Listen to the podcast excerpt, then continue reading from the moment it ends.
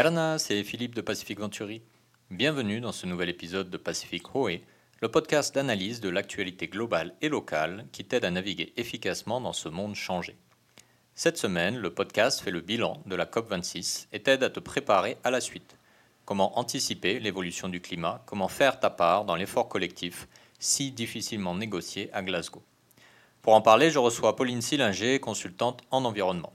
À suivre donc une conversation avec Pauline. Pauline, Yorana? Yorana, Philippe. Merci de prendre un peu de temps euh, pour nous. On te, joint depuis le, Mexique où tu es en déplacement en ce moment. Alors, euh, pour euh, celles et ceux qui ne te connaissent pas, est-ce que tu peux rapidement te présenter, s'il te plaît?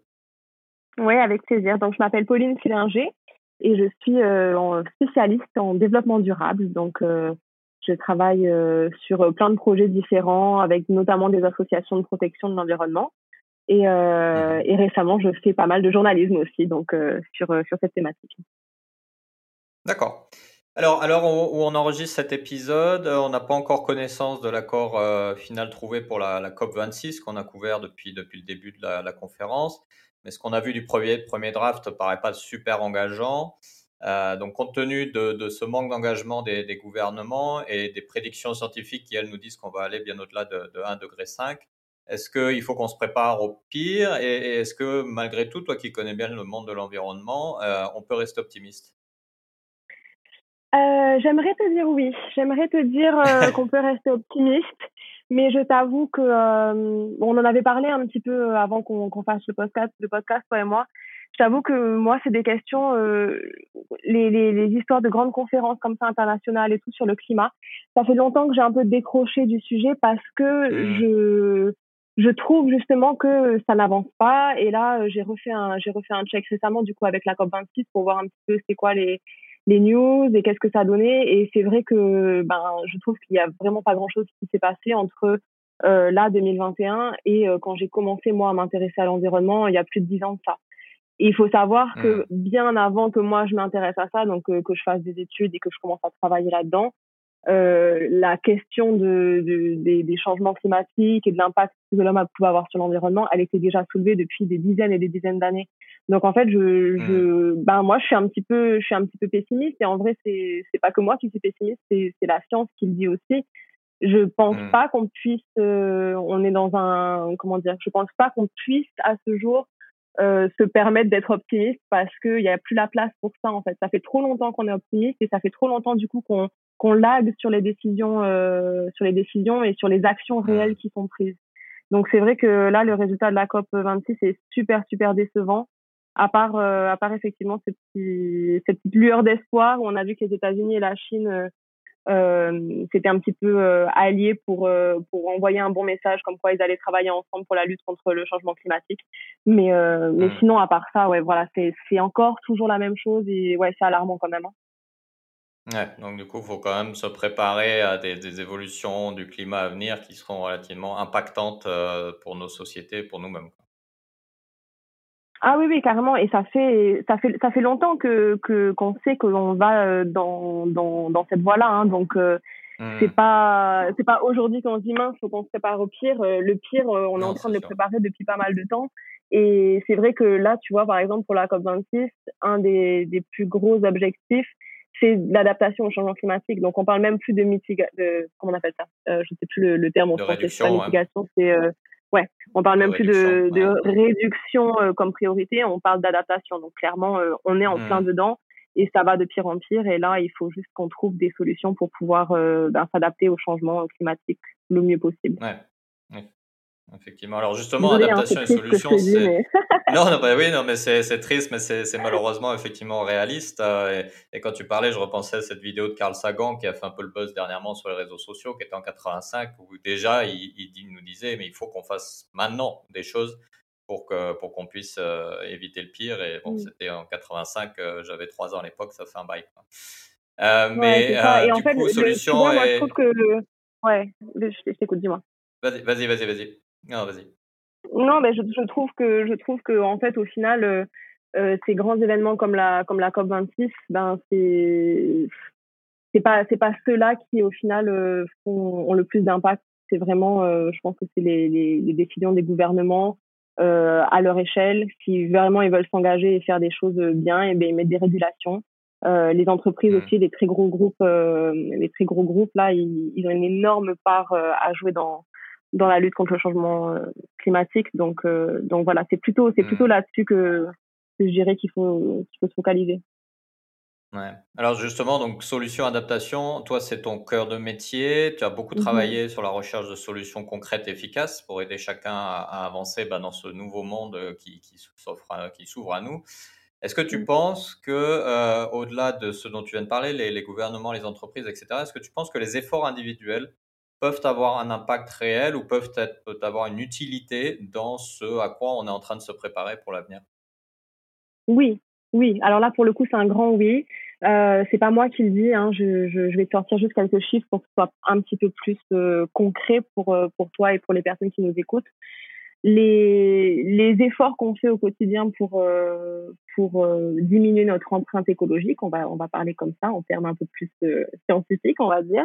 Donc pour mmh réduire notre empreinte écologique, si on se met tous à faire des efforts individuels, on peut réduire de 5 à 10% notre empreinte carbone. Donc ça a quand même, ça joue quand même dans la balance. Si on se met hmm. tous à avoir un comportement héroïque, c'est-à-dire qu'on fait vraiment euh, tout, tout, tout comme il faut, on fait tous attention à ce qu'on mange, on prend plus, on n'utilise plus la voiture, on prend plus l'avion, euh, on n'utilise plus de plastique, etc., etc. La liste des, des, gestes euh, à faire est quand même assez, assez longue. Là, on peut réduire de 25% la totalité de l'empreinte carbone. Donc, on a quand même un, un, gros impact, nous, en tant que consommateurs. Par contre, il faut faire attention de ne pas tomber dans le piège de responsabiliser uniquement le consommateur parce que nous, notre part, voilà, elle s'arrête à 25% et après, nous, on est limité par ben, le système dans lequel on vit au final, les réglementations, euh, les, les, produits qu'on nous propose, euh, le système de gestion des déchets, le système de gestion de l'eau, etc., etc. Donc nous seuls, on peut pas tout faire. Et, c'est important tous les acteurs de, de, de s'impliquer dans le à tous les niveaux et à tous les échanges. Chacun doit faire sa, sa part. Oui, chacun doit faire sa part, mais vraiment, il y a, comme je te disais au, début du podcast, il y a une énorme part de responsabilité qui est au niveau des grosses entreprises et au niveau euh, mmh. des gouvernements. Donc euh, là, tu vois, quand je te quand je te parlais de pourcentage, par exemple, euh, l'objectif pour pouvoir rester en dessous euh, de la barre des 1,5 degrés euh, de réchauffement climatique, donc c'est l'objectif que que les gouvernements se sont fixés lors de la COP 21 en 2015. Euh, c'est de réduire de 80% les émissions de gaz à effet de serre qui sont émises. Donc tu mmh. vois, 25 euh, c'est clairement pas suffisant, mais c'est quand même c'est quand même une grosse part. Et voilà, et là là encore, il faudrait que tout le monde ait un comportement héroïque, et on en est très mmh. très loin. Moi, dans mon entourage, pourtant je suis entourée de beaucoup de personnes qui sont à fond dans l'écologie. Je peux t'en citer une ou deux de personnes qui sont vraiment dans cette catégorie à vraiment avoir un comportement écologique héroïque quoi. Mmh, effectivement. Voilà. Alors, la, question suivante est peut-être trop large, et du coup, je vais peut-être demander de m'en citer peut-être trois, mais euh, parmi toutes les solutions qui existent, est-ce qu'il y en a quelques-unes qui sont assez simples, qu'on peut mettre en œuvre euh, chacun, qu'on soit un individu ou même chef d'entreprise, parce qu'il y a des chefs d'entreprise qui nous écoutent, pour avancer vers cette adaptation au changement climatique et pour assez rapidement bah, voir euh, l'impact que l'on a grâce à ces actions-là oui, alors, euh, des, alors des actions, il y en a plein. Effectivement, je ne vais pas commencer à te dresser la liste pendant le podcast parce que sinon, euh, on n'est pas couché.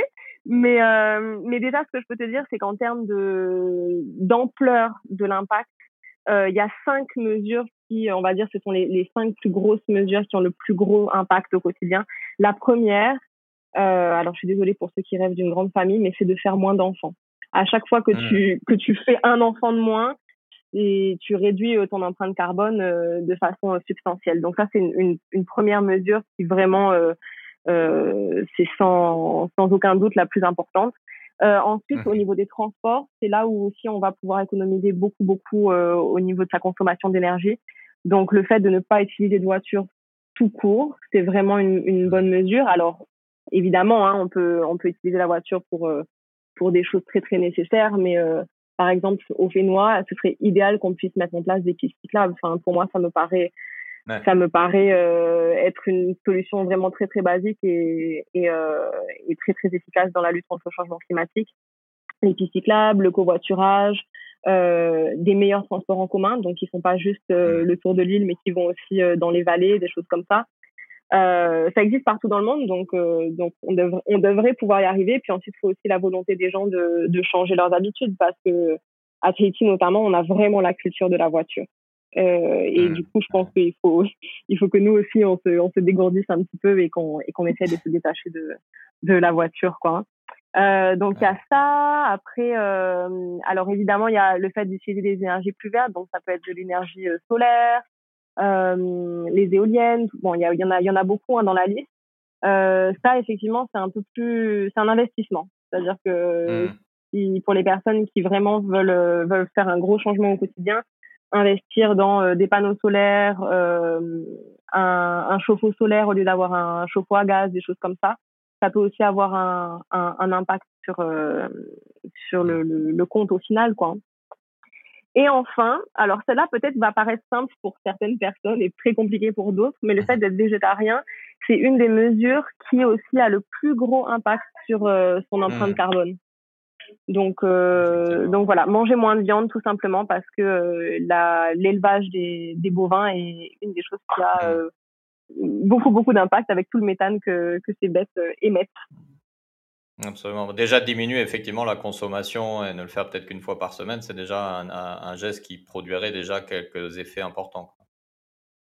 Oui, oui, oui, complètement, complètement. Il y a, il y a beaucoup de mmh. personnes que je connais qui, euh, qui adoptent ce régime qu'on appelle flexitarien, c'est-à-dire qu'ils essayent de manger euh, le moins de viande possible, le moins de viande et le moins de produits importés et transformés possible, ce serait l'idéal. Ça, c'est vraiment un mmh. régime pour le coup qui est, qui est écologique parce qu'on on agit sur tous les niveaux. Et donc euh, voilà, ces personnes qui sont flexitariennes, elles ne sont pas non plus euh, dans l'excès de euh, de s'interdire tout tout le temps. Donc ce qui ce qui est bien parce que pour des personnes qui veulent faire la transition, c'est quand même plus soutenable que que de passer direct à quelque chose de drastique. Mmh. mais voilà, ils, ils s'autorisent quand même à manger de temps en temps de la viande, du poulet, des choses comme ça. Ok. Alors, euh, justement, je, vais profiter de ça pour, pour arriver à ma, dernière question pour toi. Parce que tu, tu le disais, bon, l'énergie, changer d'énergie à la maison, etc., c'est un investissement. Bon, les transports en commun, ils vont pas dans tous les quartiers. Euh, enfin, il y a pas mal de, de, de choses. Certains produits euh, plus bio, plus organiques, etc., sont parfois plus chers dans les supermarchés. Et, et au final, dans notre société, il y a quand même beaucoup de personnes qui ont, euh, de par euh, tout un tas de facteurs, bah, des, des, priorités très court terme. Il faut assurer le niveau de vie de la famille, il faut finir les fins de mois, il faut mmh trouver un emploi, enfin, des choses qui sont quand même assez, assez lourdes à, à, à, à, gérer. Et du coup, quand on leur dit, bah, il faut, faut, faut agir maintenant pour sauver le climat, pour éviter que dans, dans 10 à 15 ans, ça se réchauffe, euh, on peut comprendre que ça puisse paraître quelque chose d'assez lointain et de difficile à intégrer dans leur quotidien. Donc, mmh quel message on peut leur envoyer à ces gens-là pour éviter, un, qu'ils culpabilisent en se disant, bah, j'arrive pas, je peux pas ou je sais pas faire, mmh. ou même peut-être à trouver un moyen de leur, euh, d'aider leur situation d'aujourd'hui tout en ayant un impact sur le climat euh, à long terme? Alors déjà, il y a, y a, plusieurs, euh, y a plusieurs aspects dans ta question. Il y a, y a déjà un aspect, tu dis pour éviter que ces personnes-là se culpabilisent. Non, il faut pas se culpabiliser parce que comme je disais, on a tendance à faire croire aux consommateurs que c'est uniquement de sa faute et c'est pas du tout le cas. Mmh. Donc déjà il y a ça qu'il faut prendre en compte, mais ça veut pas dire qu'il faut pas aussi se responsabiliser. C'est pas parce qu'on est dans une situation sociale et économique que euh, on a on n'est pas responsable de quelques-unes de ces actions. Donc je pense que je pense qu'il y a, il y a déjà cet aspect-là à prendre en compte. Et la deuxième chose, c'est que je pense que la, les gens ne se rendent pas forcément compte que euh, aller vers quelque chose de plus écologique, souvent ça veut dire aller vers quelque chose de plus économique. Alors je sais que ça, peut paraître être une information hyper contradictoire par rapport au message qu'on nous envoie dans la société, parce que ce qu'on voit dans la société, c'est euh, pour être euh, écologique, il faut que je mange bio et manger bio, ça coûte plus cher.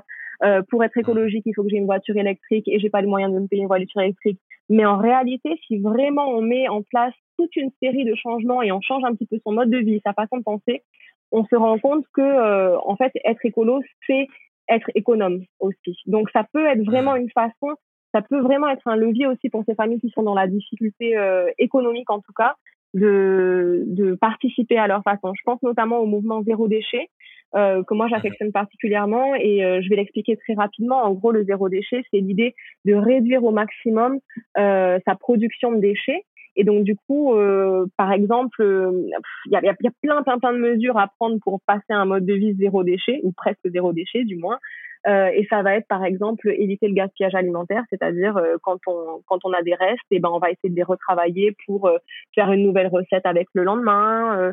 si on a des fruits qui sont en train de pourrir, pareil, on va essayer d'avoir une de trouver une recette pour faire, j'en sais rien, moi, une confiture, un gâteau, n'importe quoi. Euh, dans la salle de bain, ça va être des choses comme euh, au lieu d'utiliser 15 000 produits de beauté, utiliser seulement euh, un savon multi-usage qui est sans emballage. Donc au final, on se rend compte qu'on simplifie vachement euh, sa consommation, on réduit vachement sa consommation en adoptant un mode de vie écolo et du coup, ben, on fait une pierre de coups. Mmh. Il y a aussi quelque chose que je voulais te, j'ai omis de te le dire par, dans la question précédente où tu me demandais c'est quoi un peu les, les, les gestes qu'on peut faire au quotidien. Moi, il y a un outil que j'aime bien euh, utiliser et proposer aux gens. Euh, alors, le, on pourra peut-être le mettre, je ne sais pas si tu pourras euh, donner un lien aux, aux personnes qui écoutent le podcast. Euh, c'est un calculateur d'empreintes euh, écologiques qui s'appelle... Uh il faudrait que je retrouve le nom. Je crois que c'est Footprint Calculator, un truc comme ça en anglais. Mhm. et en gros, cette plateforme, elle est super bien faite. En plus, ils ont un super design et tout et tu rentres à l'intérieur euh, toutes tes habitudes quotidiennes. Donc, ça va te demander, par exemple, la taille de ton logement. Est-ce que tu partages ton logement avec des gens? Euh, Qu'est-ce que tu manges au quotidien? Euh, quelle, quelle, électricité tu utilises pour pour ton ta maison, ton bureau? La distance que tu parcours tous les jours en voiture, en vélo. Donc, tu as vraiment plein, plein, plein de catégories comme ça. Tu réponds à toutes les questions. Et à la fin, le résultat que ça te donne, ça te montre de un combien de planètes est-ce qu'on aurait besoin si tout le monde vivait comme toi? Sachant qu'on n'en a qu'une seule, mais si tout le monde vivait comme toi, combien de planètes on aurait besoin? Donc déjà, ça te donne un, petit aperçu de à quel point tu as des efforts à faire ou pas. Et vous allez voir si vous le faites, le, le résultat est quand même assez surprenant, même pour les personnes euh, qui font des efforts, on va dire. Et, euh, et la deuxième chose que ça te que ça te met en avant, c'est vraiment ça te euh, montre les catégories où tu as vraiment besoin de faire des efforts. Donc, tu vois, euh, mmh. par exemple, peut-être que tu vas penser que, ah, ben moi, en fait, il faudrait que je devienne végétarien ou quoi. Et en fait, quand tu regardes euh, le résultat de, de ce quiz, en fait, que tu as fait sur la plateforme, tu te rends compte que là où tu as vraiment besoin de faire un effort, c'est sur les transports ou bien euh, sur l'électricité que tu utilises à la maison ou des choses comme ça. Mmh. D'accord. Bah, on ne voilà, pas de mettre le lien, du coup, à disposition. Ouais, c'est un, un, franchement, c'est un super outil et c'est très, enfin, tout le monde a un mode de vie différent, donc ça montre vraiment bien euh, euh, là où toi, en tant que personne, tu peux, tu peux agir. Ou toi, en tant qu'entreprise aussi, ça marcherait. Hein. Hum, hum, effectivement. Ok, ça marche. Bah, écoute, euh, Pauline, merci en tout cas pour, pour tous tes éclairages et, ton analyse. Et, et, mine de rien, même si on a commencé en disant qu'on ne pouvait pas être optimiste, finalement, tout ce que tu as pu partager avec nous, moi, je trouve qu'il y a de quoi être, optimiste parce que finalement, plein de petits gestes les mis les uns derrière les autres, ça va permettre quand même d'avancer efficacement. Donc, merci pour ça. Bah, merci à toi, Philippe. Et c'est vrai que, que j'ai peut-être commencé un petit peu euh, pessimiste pour le coup, mais, euh, mais c'est vrai que la, la liste des choses qu'on peut faire pour agir pour l'environnement, elle est immense. Et je trouve qu'au final, euh, moi, je ne trouve pas du tout que ce soit une contrainte. Moi, je trouve qu'au contraire, c'est c'est un mode de vie que j'apprécie parce que j'ai l'impression d'être vraiment en harmonie avec mes valeurs. Donc, mmh. donc, au lieu de le voir comme une contrainte, il faut plutôt le voir comme un, un ajustement pour être peut-être plus aligné avec soi-même. Effectivement, c'est plutôt une, une, belle quête également. Exactement. Mhm. Merci, merci beaucoup, Pauline. Merci à toi, Philippe. Ciao, ciao. Tout comme pour Pauline, les dernières nouvelles de la COP26 ne t'ont sûrement pas aidé à être très optimiste quant à l'avenir de nos sociétés humaines face au changement climatique. Le manque d'engagement ferme de nos gouvernants peut surprendre, énerver, parfois tant la nécessité d'agir semble pourtant évidente au quotidien. Mais l'espoir demeure, car comme nous venons de l'évoquer avec Pauline, nous avons tous la possibilité de faire notre part. Entreprise ou particulier, si chacun fait déjà un effort, cela peut créer une différence concrète. Et au-delà de cela, je suis convaincu que si l'ensemble des acteurs de la société civile démontrent une volonté claire dans leur quotidien de ce changement nécessaire, nos décideurs sauront finalement prendre le train en marche. N'hésite pas à partager cet épisode avec ton entourage et à le noter ou le commenter sur ta plateforme de podcast préférée. Si tu veux en savoir plus sur le sujet de la COP26 et du climat, n'hésite pas à aller voir la newsletter Tehoe sur ce thème. Tu peux la retrouver sur notre site internet pacificventuri.com et tu peux également t'y inscrire pour ne jamais manquer un numéro. À la semaine prochaine pour un nouvel épisode, un nouveau thème. Prends bien soin de toi, Nana.